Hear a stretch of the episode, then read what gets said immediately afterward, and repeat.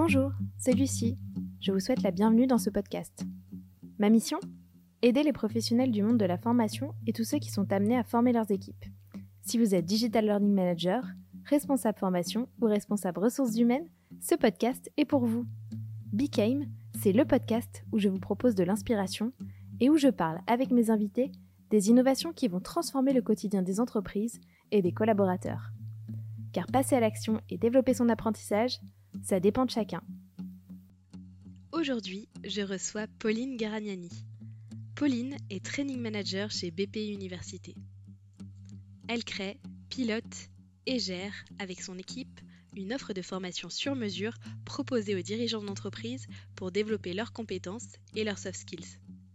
Pauline est très curieuse et elle s'inspire tous les jours de nombreuses ressources pour faire bouger les lignes du learning. Elle a d'ailleurs créé des partenariats avec certaines écoles pour faire se rencontrer toutes les pédagogies. Je vous invite donc à découvrir ma conversation avec Pauline. Bonjour Pauline. Bonjour Lucie. Merci beaucoup d'avoir répondu présente euh, pour cette invitation euh, sur le podcast. Bah, c'est avec grand plaisir. Merci à toi.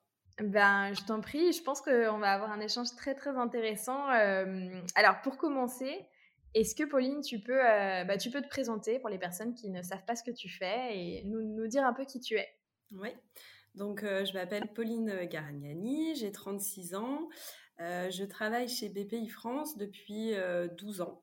D'abord dans l'univers Caisse des dépôts et puis depuis 2013 donc chez BPI France. sur les programmes d'accompagnement non financier des dirigeants et plus spécifiquement sur la formation des dirigeants. Ok, très bien. Donc toi, ton travail, c'est de former une population assez particulière, qui est du coup des fondateurs, des dirigeants d'entreprise qui ont besoin de, de s'upskiller, en fait, de, découvrir des nouvelles, euh, des nouvelles euh, compétences sur leur métier. Euh, et tu le fais à travers la BPI Université. En fait, c'est quoi comme structure la BPI Université? Comment ça se compose? Comment ça s'est créé Alors, donc, bah, comme je disais, moi, j'ai intégré BPI France donc en, en 2010. donc, on était vraiment aux prémices de l'accompagnement des dirigeants. Euh, puisqu'il y avait déjà beaucoup de choses qui leur étaient euh, proposées euh, en matière de financement et d'investissement.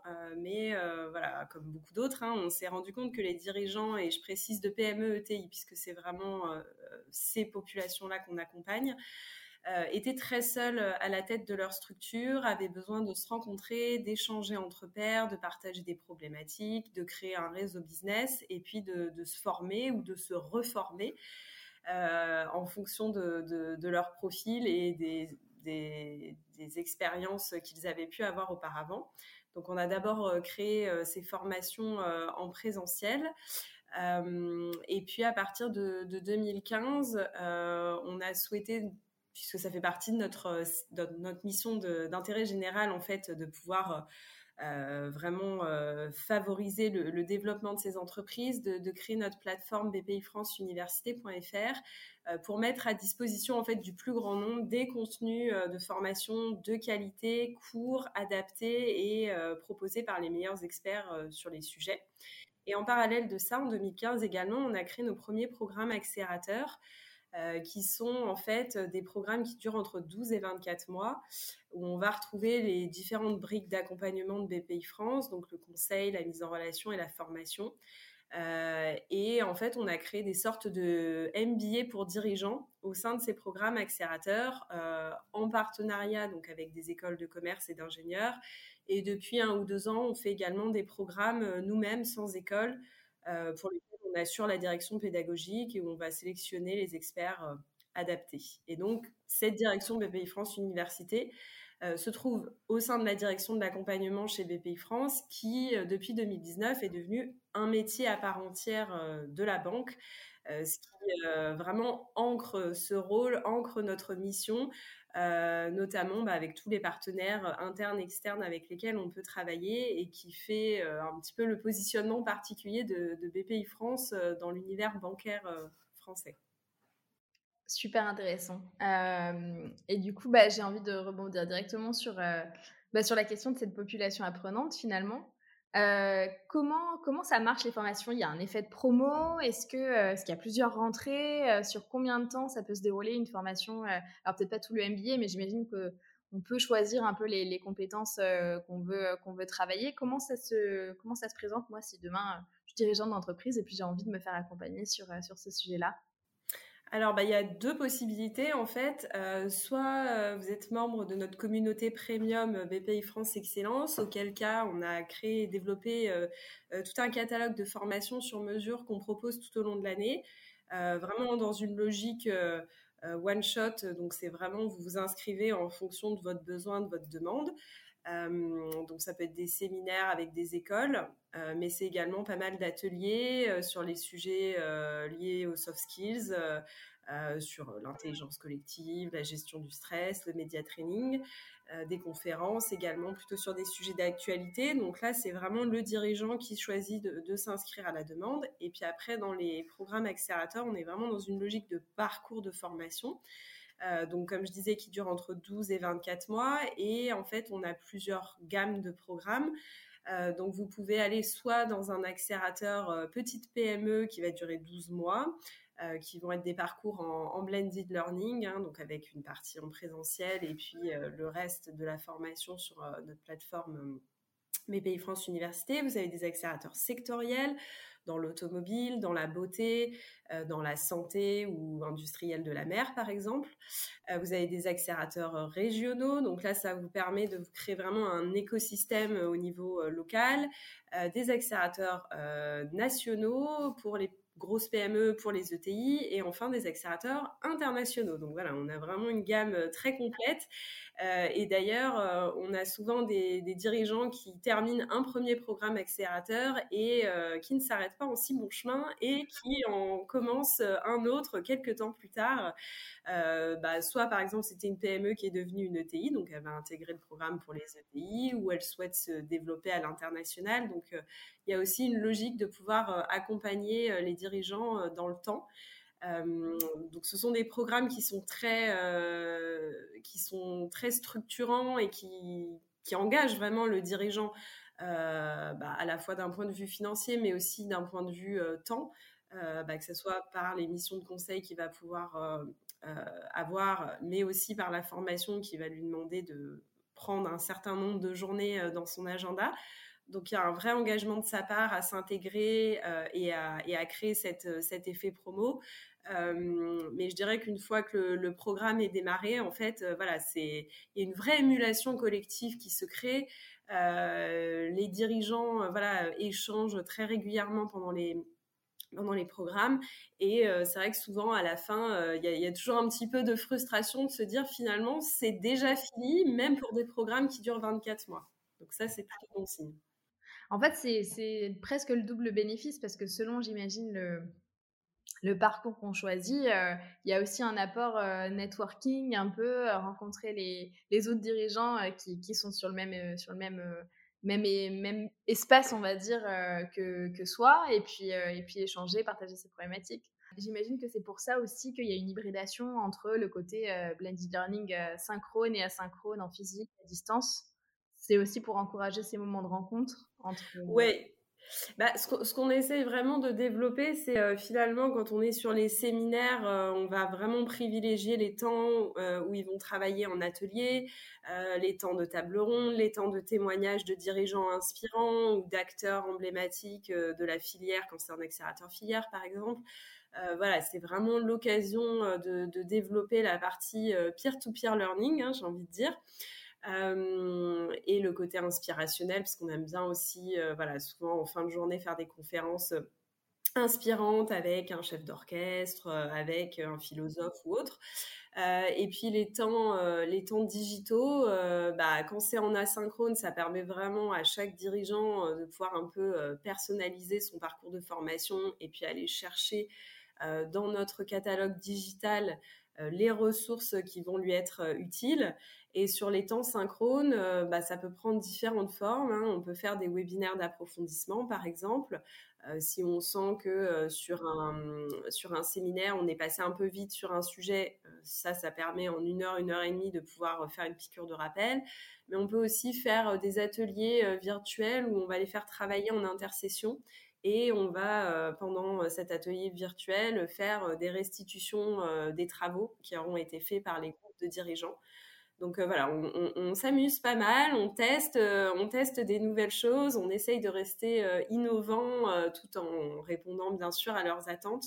mais l'idée, c'est vraiment de pouvoir proposer des, formats qui sont courts, impactants et qui leur sont vraiment utiles euh, et qui s'insèrent euh, bien dans leur agenda qui est souvent assez surchargé. Et oui, j'imagine, et c'est ce que j'allais te demander parce que je me dis, euh, j'imagine que bon, ils sont assez engagés quand ils se lancent aussi dans ce dans ce process-là. ils savent pourquoi ils le font et, et, et, puis ça doit être un super apport pour eux. Et on parlait un peu de la frustration de quand c'était terminé tout à l'heure, mais du coup, est-ce que toi, tu as des feedbacks ensuite de ce qu'ils ont mis en place, de euh, ce que la formation leur a apporté? Est-ce que ça te permet aussi d'améliorer les parcours au fil des promos? Euh, Est-ce que tu as, quelque chose Enfin, comment tu fonctionnes sur ce, côté-là? Alors, bah, on, leur demande de remplir à chaque fin de séminaire un, questionnaire d'évaluation. Hein. donc ça, c'est déjà euh, très instructif, voilà, pour savoir à chaud euh, ce, qui, leur a plu, moins plu, etc. Et donc nous, ça nous permet vraiment de, pouvoir euh, adapter en conséquence euh, les formats ou si on sent qu'il y a des intervenants voilà, qui ne sont pas forcément adaptés à cette population d'apprenants particulière, ben, on ne va pas forcément faire de nouveaux appels à eux. Donc il y a déjà tous ces feedbacks. On est présent aussi pendant les séminaires de formation, donc on a vraiment des temps d'échange informels avec eux pour euh, vraiment euh, bah, être dans un process de, recueil d'informations un peu en, continu et puis savoir s'il y a des nouveaux sujets un petit peu aussi qui, qui émergent, des nouvelles problématiques, puisque bon, moi, comme ça fait un moment que je suis sur l'activité, je vois aussi voilà, des nouveaux sujets qui peuvent émerger, bien sûr, en lien avec la TE, les, le changement climatique, mais aussi un, gros bloc sur euh, les nouveaux modes de management, le management euh, intergénérationnel, le management hybride, euh, l'évolution des compétences et puis les nouveaux métiers qui n'existent pas encore. voilà, il y a tous ces sujets-là, par exemple, qui émergent, dont on parlait assez peu finalement il y a encore 3-4 ans. Donc il y a vraiment ce, côté veille pour... pour pouvoir recueillir vraiment en continu leurs attentes. Et puis après, bah, ils, remplissent en fait à la fin de leur programme euh, un, questionnaire de, sortie assez circonstancié. Donc pareil, ça permet aussi de, recueillir de, l'information.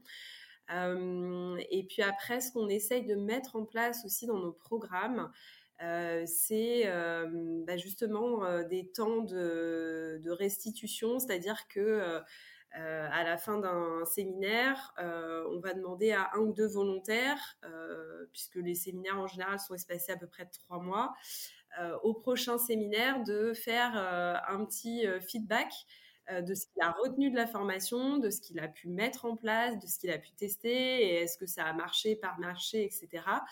Euh, parce que finalement, l'intervalle de trois mois permet quand même euh, de voir ce qui a été euh, finalement digéré, retenu ou pas, et ça laisse quand même le temps de pouvoir tester des choses.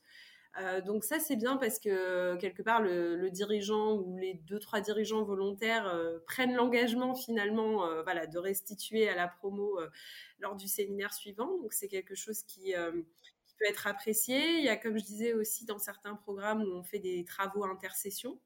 Euh, qui permettent vraiment de mettre euh, en pratique euh, bah, les notions qui ont été vues pendant les, temps présentiels. Et puis, on a mis en place aussi ce qu'on appelle un, carnet de bord du dirigeant. qui est un petit document en fait qu'ils vont compléter au fur et à mesure des séminaires avec l'objectif vraiment à la fin d'un séminaire de, déjà faire un peu la synthèse, le tri parmi toutes les informations qu'ils ont pu avoir, parce que souvent c'est très riche, très dense, comme on est sur des formats courts, de se dire finalement parmi tout ce que j'ai entendu, écouter, qu'est-ce que moi je retiens, quels sont les trois points clés, quelles sont les trois choses qui me paraissent euh, percutantes et euh, que j'ai envie de tester, que j'ai envie de mettre en œuvre. Et le fait de prendre ce temps quand ils sont en formation, ça permet de mieux ancrer les, les notions, les apprentissages, parce qu'on sait très bien qu'une fois qu'ils sont repartis dans leur entreprise, euh, ils sont repris par, euh, comme tout le monde, hein, ils sont repris par le quotidien. Donc c'est euh, voilà, un, un outil qu'ils enrichissent au fur et à mesure et puis qui fait écho aussi avec le parcours conseil qu'ils peuvent faire par ailleurs. voilà, donc ça c'est quelque chose qu'on a mis en place depuis quelques années déjà et qui est plutôt qui est plutôt efficace et apprécié des dirigeants. Alors, tu as dit quelque chose qui m'a qui m'a interpellée aussi, c'est que tu, tu, disais que souvent il y a des conférences le soir avec des personnalités euh, peut-être un peu différentes qui sortent du champ euh, de, de, ces personnages, de ces apprenants. Euh, c'est des moments un peu inspirationnels, j'imagine. Oui, tout à fait. et, j'imagine que ça doit aussi apporter une valeur ajoutée à la formation, parce que souvent on reste, on reste un peu dans les clous, on, a, on a payé une formation pour parler de tel sujet, on parle de tel sujet. Euh, et, du coup, ça m'intrigue un peu comment tu construis ces moments-là. Est-ce que selon les promos, ces inspirations changent? Est-ce que ça dépend des, des, populations que tu as Est-ce que tu te dis, ah, ça, ça peut être euh, intéressant euh, Je le mets en écho avec un sujet qu'on va voir pendant la formation. Comment tu construis un peu ces moments-là d'inspiration? Alors en fait, ça, au départ, on a commencé à tester ce format quand on a développé nos formations courtes one shot. Hein, euh, avec HEC, puisqu'on faisait euh, des formats de 48 heures sur leur campus, donc du mardi 17h au jeudi 17h. Euh, on sait que le campus n'est pas forcément toujours facile d'accès, mais au moins quand on y est, c'est du vrai résidentiel. Et donc on s'est dit, bah, finalement, le mardi, le mercredi, on va être vraiment dans le dur, dans les clous, comme tu dis, et puis on va, on va vraiment euh, former les dirigeants sur euh, ce pourquoi ils sont venus, donc que ce soit de la finance, de l'international. Et on s'est dit, bah, finalement, le mardi, ils arrivent à 17h, on a envie de leur ouvrir les chakras. Euh, on a envie de les sortir de leur quotidien, de leur faire prendre de la hauteur, parce que c'est important en fait aussi de faire des pas de côté pour s'inspirer, pour voilà, pour peut-être renouer avec un aspect un peu plus euh, créatif, euh, oser sortir un peu des lignes. Euh, et donc ça, bah, ça a été un travail en fait vraiment à l'époque avec avec HEC et puis on a pu le dupliquer sur d'autres programmes où ça a été de la co-construction en fait. On s'est dit en fonction de de chaque thématique, qu'est-ce qui nous paraît le plus pertinent. Donc on a fait des choses voilà très variées. C'était plus ou moins décalé en fonction de euh, de la thématique. Euh, par exemple, sur euh, un séminaire finance, on avait fait venir un, dirigeant de, fonds d'investissement en capital amorçage qui était venu démystifier la relation entrepreneur-investisseur. Donc c'est pas hyper décalé au sens où on pourrait l'entendre. En revanche, ça permettait quand même de faire un pas de côté et d'avoir cet échange très très vrai, très très cash de part et d'autre.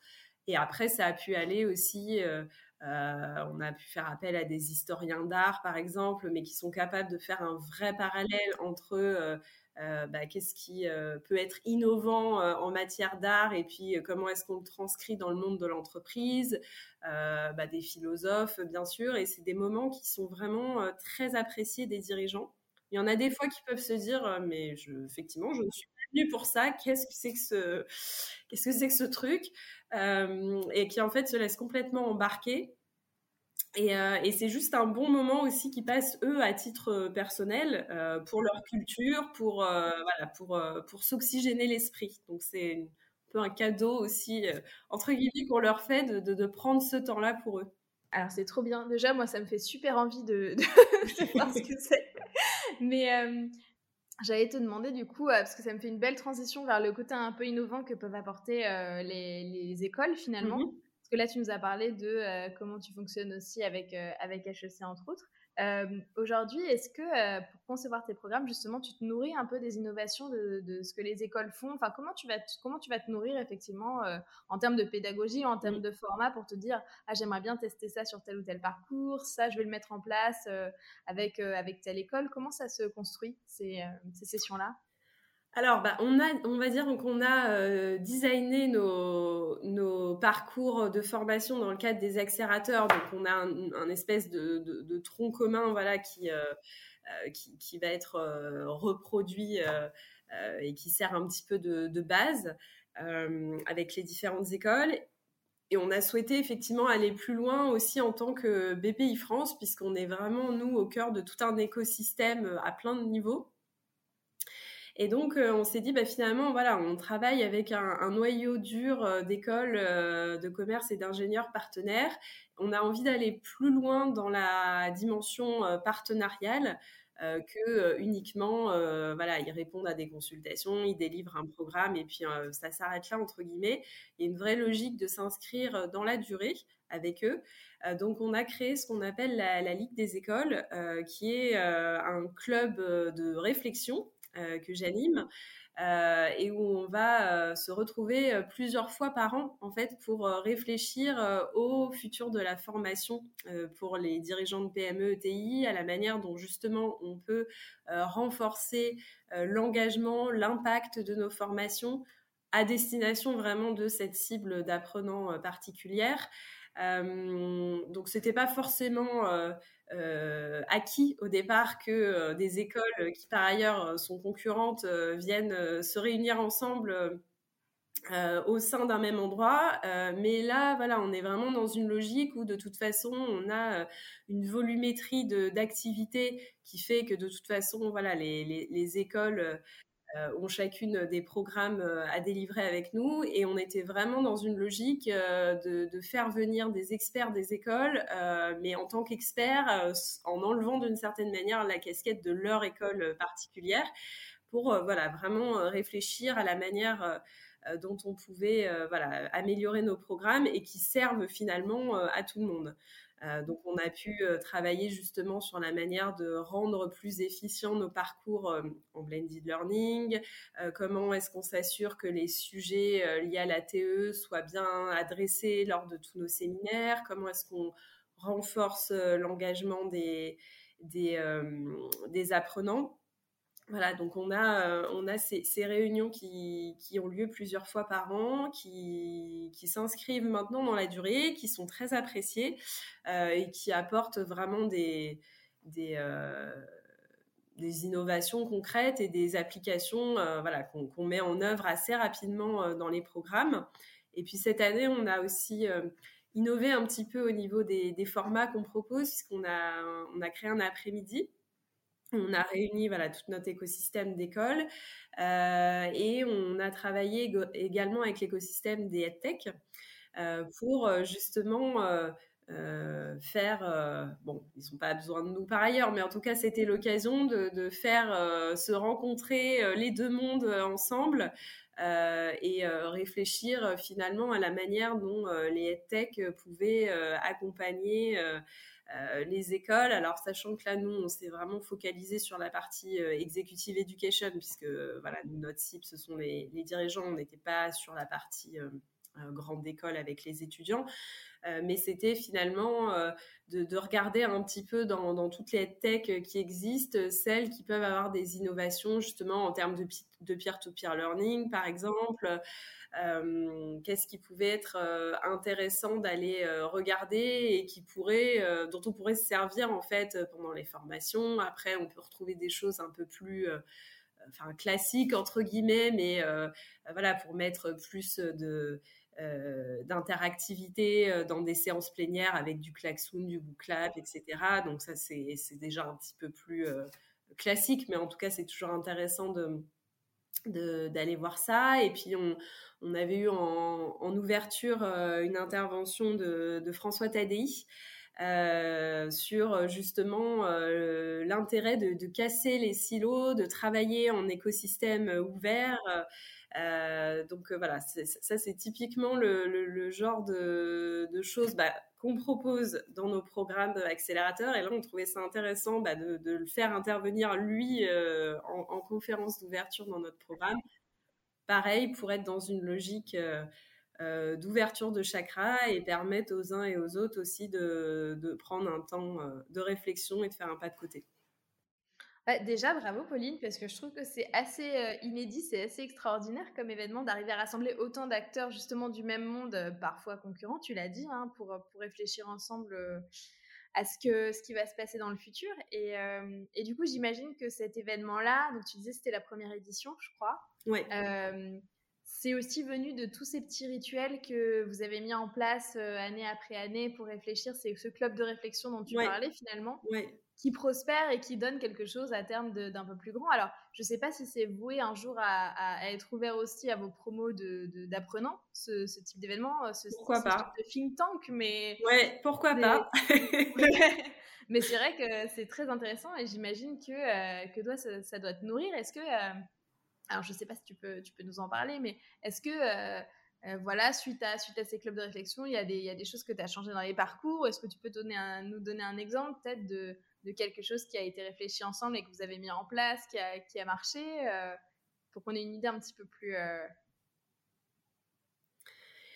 euh et ben, par exemple, euh, oui, je pense sur la, sur la thématique vraiment TE, puisque par ailleurs, BPI France et la Banque du Climat, voilà, donc on a une action très forte auprès de nos clients euh, vraiment sur euh, toute notre gamme d'interventions, euh, que ce soit au niveau de nos produits bancaires, au niveau du conseil, etc. On, a vraiment un accompagnement fort et engagé des dirigeants à ce niveau-là. et donc, bah, ça passe aussi par les séminaires de formation. Et en fait, on est vraiment passé du paradigme de on fait un séminaire sur la RSE dans le cadre d'un programme accélérateur à en fait le fil vert, c'est même pas la RSE, enfin c'est vraiment voilà les, enjeux liés au changement climatique. Euh, et finalement, euh, on va pas le traiter juste sur une journée en se disant qu'on a fait le travail et puis euh, voilà c'est bon, on, passe à autre chose. Il y a eu vraiment un changement au niveau de la construction des programmes pour intégrer cette composante dans la stratégie globale de l'entreprise. Donc c'est pour ça qu'on a créé aussi cette, euh, cette boîte à outils euh, qui permet en fait euh, bah, et, et, à nous quand on construit les programmes et côté école pour les pour les intervenants notamment de pouvoir aller piocher dedans. Donc on a travaillé sur des choses très concrètes finalement de se dire bah tiens sur la thématique internationale comment est-ce qu'on peut aborder le sujet? Est-ce qu'on fait un atelier? Est-ce qu'on fait intervenir plutôt un expert etc on est allé assez loin dans les modalités d'animation, dans la manière dont on pouvait aborder euh, les sujets en fonction des thématiques. Euh, on s'est beaucoup appuyé aussi sur une étude qu'a publiée BPI France Le Lab, qui est notre think tank interne, qui publie tout un tas d'études. Et ça, c'est gratuit, accessible à tous. Donc, j'invite ceux qui nous écoutent. Voilà, s'ils veulent aller voir BPI France Le Lab, c'est extrêmement riche en termes de publications. Euh, BPI France Université aussi est gratuit, accessible, ceci dit. Voilà, donc on a développé pas mal de choses euh, très intéressantes euh, chez BPI France. Et donc, on s'est appuyé sur une étude qu'ils ont faite où ils ont interviewé des dirigeants de PME voilà, qui ont exposé de manière très pragmatique, eux, ce qu'ils avaient mis en place en termes de démarche TE au sein de leur entreprise.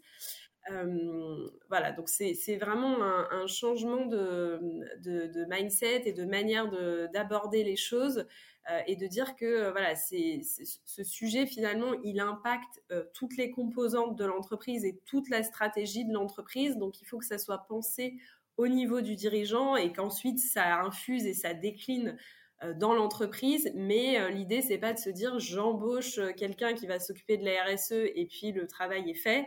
Non, c'est vraiment euh, je m'empare du sujet et comment est-ce que je transforme mon entreprise pour euh, finalement euh, bah, anticiper voilà tous les enjeux, toutes les mutations qui vont arriver. ça peut aussi créer des nouveaux leviers de business, donc c'est intéressant aussi à ce titre de, se poser la question.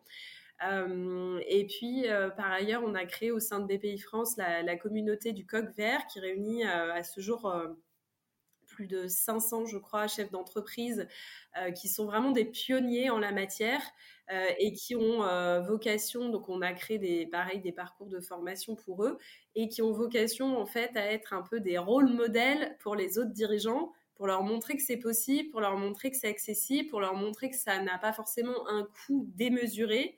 de mettre en place ce genre de stratégie dans leur entreprise. Donc, et ça, c'est voilà, c'est quelque chose sur lequel on a on a travaillé avec les écoles qui, par ailleurs, euh, évidemment, elles aussi euh, s'emparent du sujet à leur niveau. Ça peut aller sur des sujets d'ordre plus euh, pragmatique, matériel, sur le fait de choisir des traiteurs voilà, qui vont recycler tous les contenants, qui vont travailler en circuit court. voilà, on essaye de travailler un peu sur toutes les composantes. réduire les émissions liées au déplacement des intervenants, etc. c'est vraiment un travail d'ensemble qu'on a, qu'on a initié avec ces écoles dans, ce, dans le cadre de ces réunions. Et donc, Pauline, euh, j'avais envie de te poser la question aussi parce que tu m'as parlé, bah, par exemple, de la thématique, c'est vrai, du changement climatique. J'imagine aussi que, mine de rien, la, crise sanitaire qu'on a traversée, ça a peut-être remis aussi en question certaines thématiques de formation pour les dirigeants, parce qu'on a beaucoup parlé de comment les collaborateurs l'ont vécu, mais, mais c'est vrai que les populations de dirigeants, qu'est-ce que toi, tu as remarqué après cette période-là? Est-ce que même dans tes parcours, tu as, décidé de faire autrement sur les formats pédagogiques? Comment comment t'as adapté finalement à, à, tous ces changements qui, qui sont arrivés?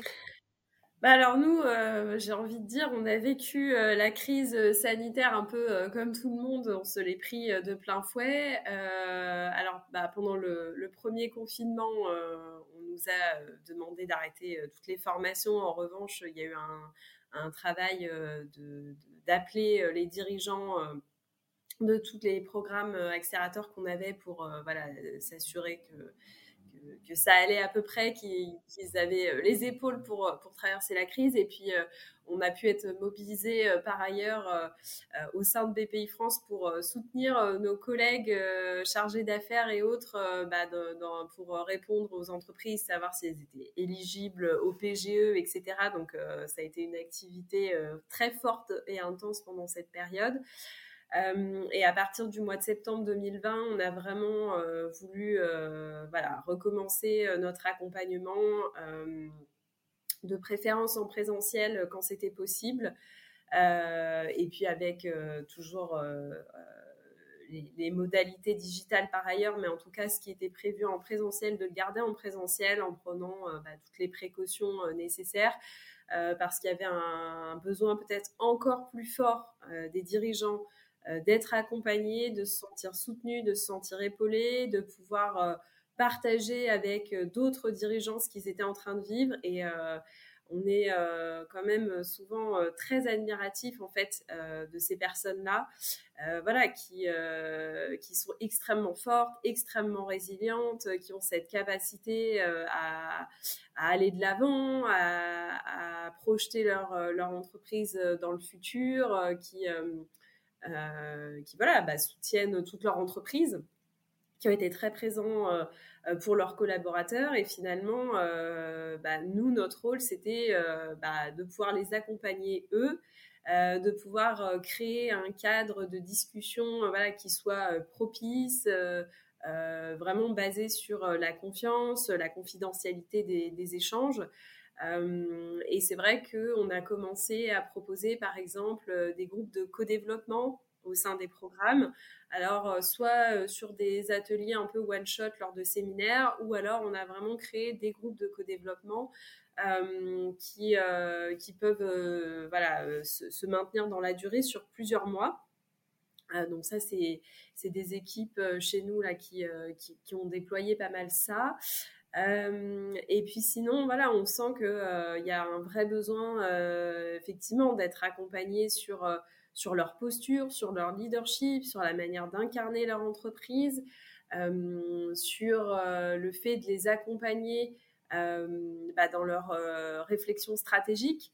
même si effectivement on n'a pas de baguette magique, donc on ne peut pas prédire ce qui arrivera dans cinq ans, mais en tout cas c'est de pouvoir les outiller pour, pour euh, justement essayer d'anticiper au mieux toutes les crises et les mutations euh, à venir. Euh, il y a un gros volet évidemment sur le, la partie RH humain, puisque ce sont des entreprises qui ont souvent du mal à recruter. du mal à fidéliser les talents dans leur entreprise pour tout un tas de raisons. Donc il y a un accompagnement assez fort à ce niveau-là aussi. et puis comme je disais auparavant, il y a aussi bah, toutes, toutes, les réflexions bon, pour le coup, qui sont communes à toutes les entreprises, mais qui les touchent euh, évidemment euh, également, euh, liées à l'apparition bah, du télétravail, des nouveaux modes de management, l'arrivée des jeunes dans les entreprises qui ont peut-être des, attentes un petit peu différentes ou qui les formulent autrement, en tout cas que les générations précédentes. donc ça, c'est vraiment des, des, thématiques sur lesquelles ils, ils, sont très demandeurs et, et donc qu'on prévoit à la fois dans les programmes accélérateurs, mais qu'on prévoit aussi donc euh, dans ces formations euh, one shot. Et généralement, c'est des sujets, euh, voilà, quand on ouvre les inscriptions, ça se remplit ah très, très vite. Mmh. Ouais. Et, du coup, j'ai envie de te demander aussi, parce que je t'ai pas posé la question encore, c'est vrai, mais quand, quand tu as parlé des nouveaux collaborateurs ou de, de bah, du changement finalement de ceux qui arrivent en entreprise aujourd'hui et qui n'ont pas les mêmes attentes, est-ce que toi d'ailleurs, dans tes, dans tes programmes, est-ce que tu as un peu le même genre de profil dirigeant ou est-ce que tu peux avoir, je je sais pas moi, un dirigeant de PME qui, est déjà là depuis très longtemps, qui a beaucoup d'expérience, mais qui, n'est pas formé sur une skills voilà, qu'il faut avoir aujourd'hui? Ou est-ce que tu as beaucoup de jeunes aussi qui, font, qui sont un peu multitâches, mais finalement qui ont besoin de, d'avoir plus d'expertise métier sur certains? Enfin, Qui sont tes profils d'apprenants en fait? C'est, très hétérogène ou alors, les dirigeants en général, nous, comme, comme on est encore une fois sur une CPME PME, TI, c'est quand même plutôt des gens quand même assez expérimentés déjà. Et je dirais que le, gros des apprenants, en gros, est dans la tranche 40-60 ans. Après, on a des gens plus jeunes, évidemment, mais je veux dire, euh, vraiment, euh, le, gros des troupes est là. Euh, donc, ce sont déjà des gens voilà, qui, ont pas mal de vécu, pas mal d'expérience. après, qui peuvent avoir des profils quand même assez variés. Euh, dans le sens où on a euh, bah, des personnes qui peuvent avoir des profils autodidactes. Euh, c'est pas la majorité, mais il y en a. par exemple, quand ils ont repris l'entreprise familiale, parce qu'on a quand même beaucoup d'entreprises familiales dans les dans les PME qu'on croise. Euh, on a aussi beaucoup de dirigeants qui ont des profils assez techniques, euh, ingénieurs ou autres, euh, et qui ont peut-être un manque, un besoin, en tout cas, d'être formés sur vraiment les soft skills. Hein. Ça, c'est quelque chose qui, revient très souvent où on peut avoir des dirigeants qui voilà, ont fait leurs études il y a un certain temps et qui finalement ont besoin aussi de, rafraîchir leurs connaissances et finalement, ça va, euh, je dirais, un peu dans le mouvement de fond euh, global qui est que maintenant, on est dans une logique d'apprentissage tout au long de la vie et pas seulement en formation initiale. Et ça va aussi pour les dirigeants, en fait. Alors, c'est souvent les cordonniers les plus bas chaussée parce qu'ils vont inciter leurs collaborateurs à, se, former, à développer leurs compétences. Et puis, eux, faute de temps, faute parfois de, de formation adéquate, vont un peu euh, mettre ça euh, de côté en se disant bah, je le ferai plus tard. Et donc c'est aussi euh, ça nous qu'on met en avant en fait hein, quand on leur propose nos formations, c'est de leur dire voilà on, propose encore une fois des formations qui sont courtes parce qu'on sait que vous avez peu de temps. mais qui, dont l'objectif est vraiment d'être impactant, d'avoir une prise de conscience, de pouvoir vraiment utiliser ce que, ce que vous voyez dans la formation après au quotidien dans votre entreprise. et puis, encore une fois, c'est des formations qui sont vraiment conçues sur mesure pour vous. Vous serez uniquement entre dirigeants et ça, c'est extrêmement important pour eux, euh, ce qui ne va pas forcément être le cas s'ils suivent une formation par ailleurs où euh, bah, les populations peuvent être euh, diverses.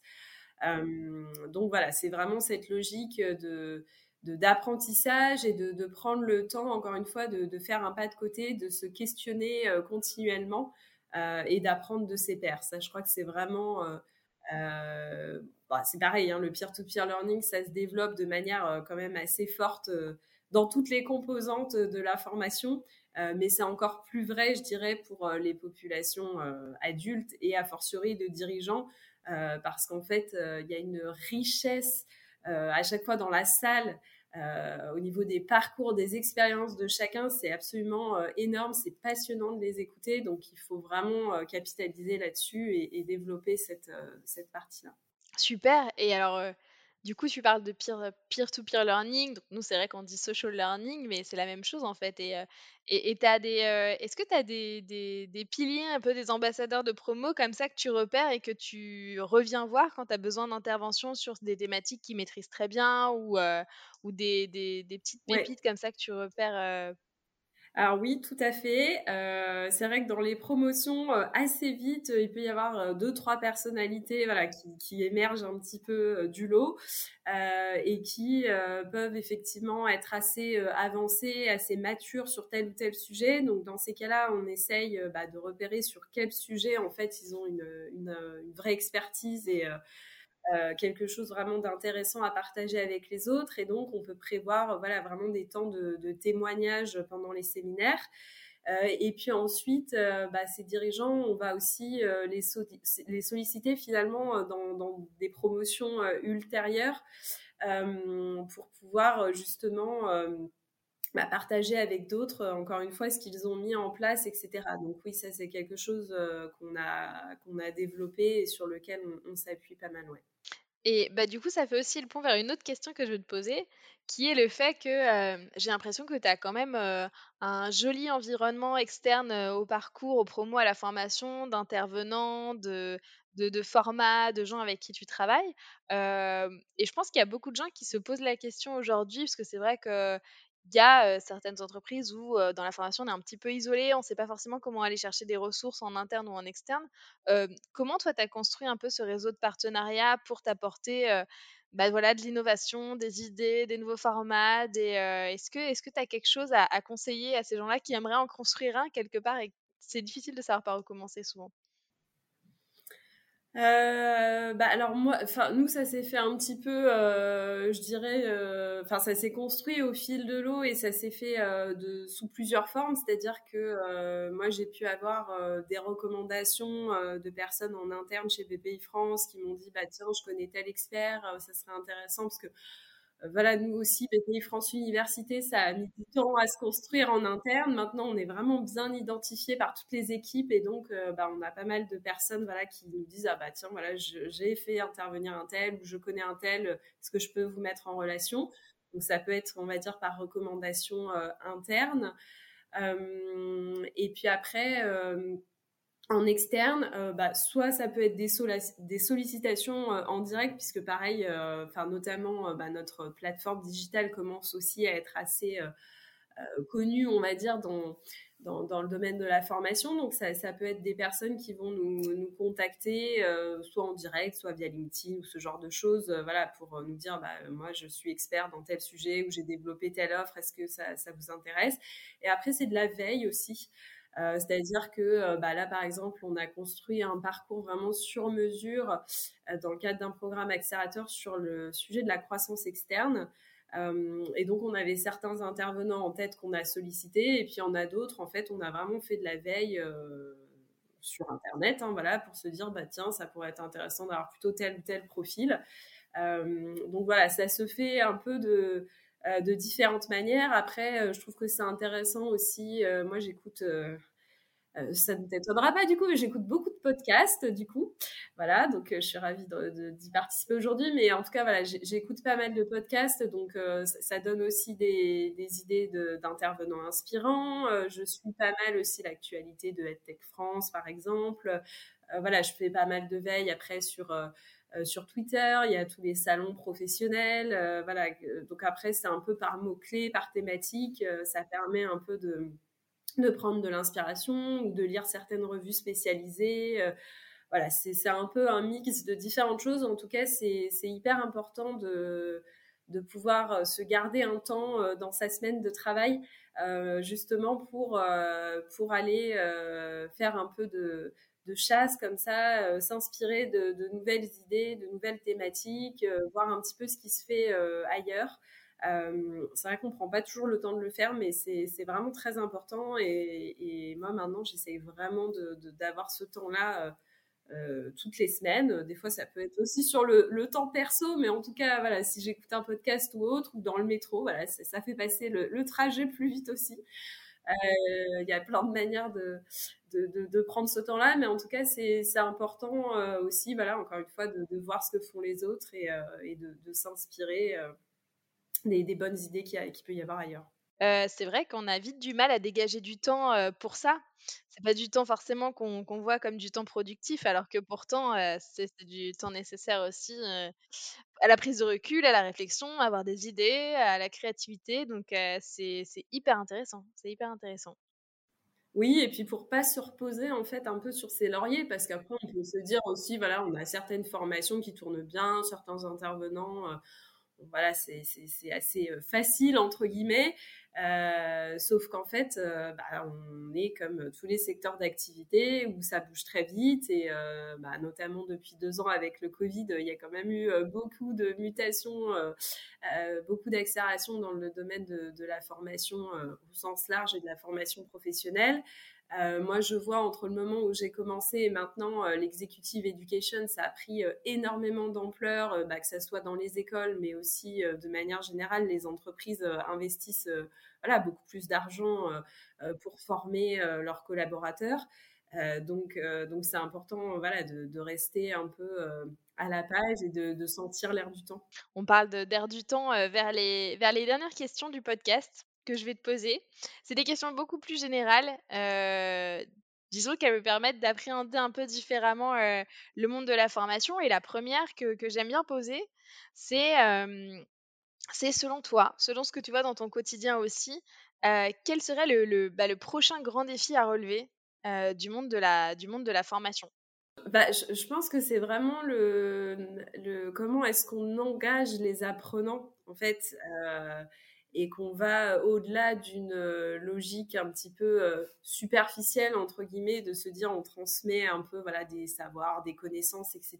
C'est finalement comment est-ce qu'on engage l'apprenant à être vraiment acteur de, son parcours de formation et comment est-ce qu'on lui donne des clés pour euh, mieux comprendre, mieux anticiper le monde de demain.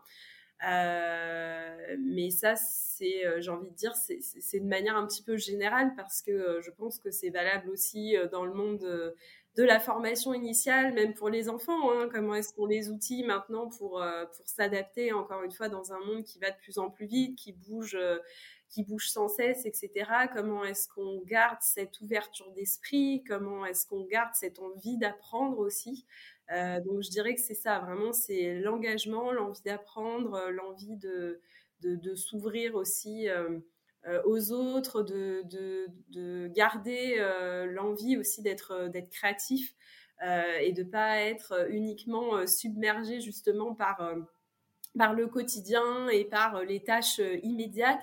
Euh, et je dirais que ça, ça permet aussi, euh, les, formations, ça, permet de retrouver aussi du temps long, du temps de réflexion, du temps de concentration, le temps de, penser vraiment les choses et de sortir euh, d'un environnement bah, de travail, mais d'un environnement général d'immédiateté permanente en fait. Mais c'est drôle parce que j'ai eu cette conversation il y a quelques jours et je crois qu'on m'a dit exactement la même chose.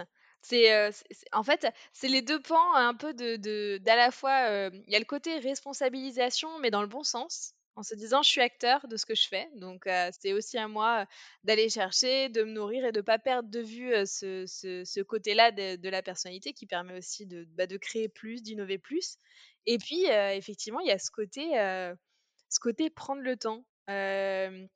Et j'ai l'impression que ça, quelle que soit la population apprenante, on est toujours sur des, sur des temporalités qui sont, qui sont difficiles à maîtriser, comme tu dit, parce que les choses changent vite. Donc oui, prendre le temps aussi de prendre du recul et de, de, savoir sur quoi on veut se former, parce que des fois, en fait, si on sort pas la tête de l'eau, c'est difficile aussi d'identifier les, les choses qui nous manquent ou les choses qu'on a, qu'on a envie de faire. Donc c'est un, c'est un très beau, très beau défi. Et puis bah du coup, je pense que ça rejoint ce, que, ce, que tout le monde, ce que tout le monde se dit. On est tous d'accord là-dessus. C'est très intéressant. et justement, on parlait de créativité, d'innovation. pour le coup, toi, je trouve que tu portes, tu portes l'innovation parce que tout ce que tu as mis en place, c'est assez impressionnant. Qu'est-ce que, quel conseil en fait tu pourrais donner à une équipe formation comme ça qui aurait envie de décloisonner un peu ses pratiques, de, tester des nouvelles choses. parce que des fois, on a envie, mais c'est le petit pas qu'il faut faire de plus pour se lancer. Alors, moi, j'ai eu la chance euh, bah, d'être sur une activité qui, s'est vraiment construite de, zéro euh, et que j'ai pu euh, vraiment développer au fur et à mesure.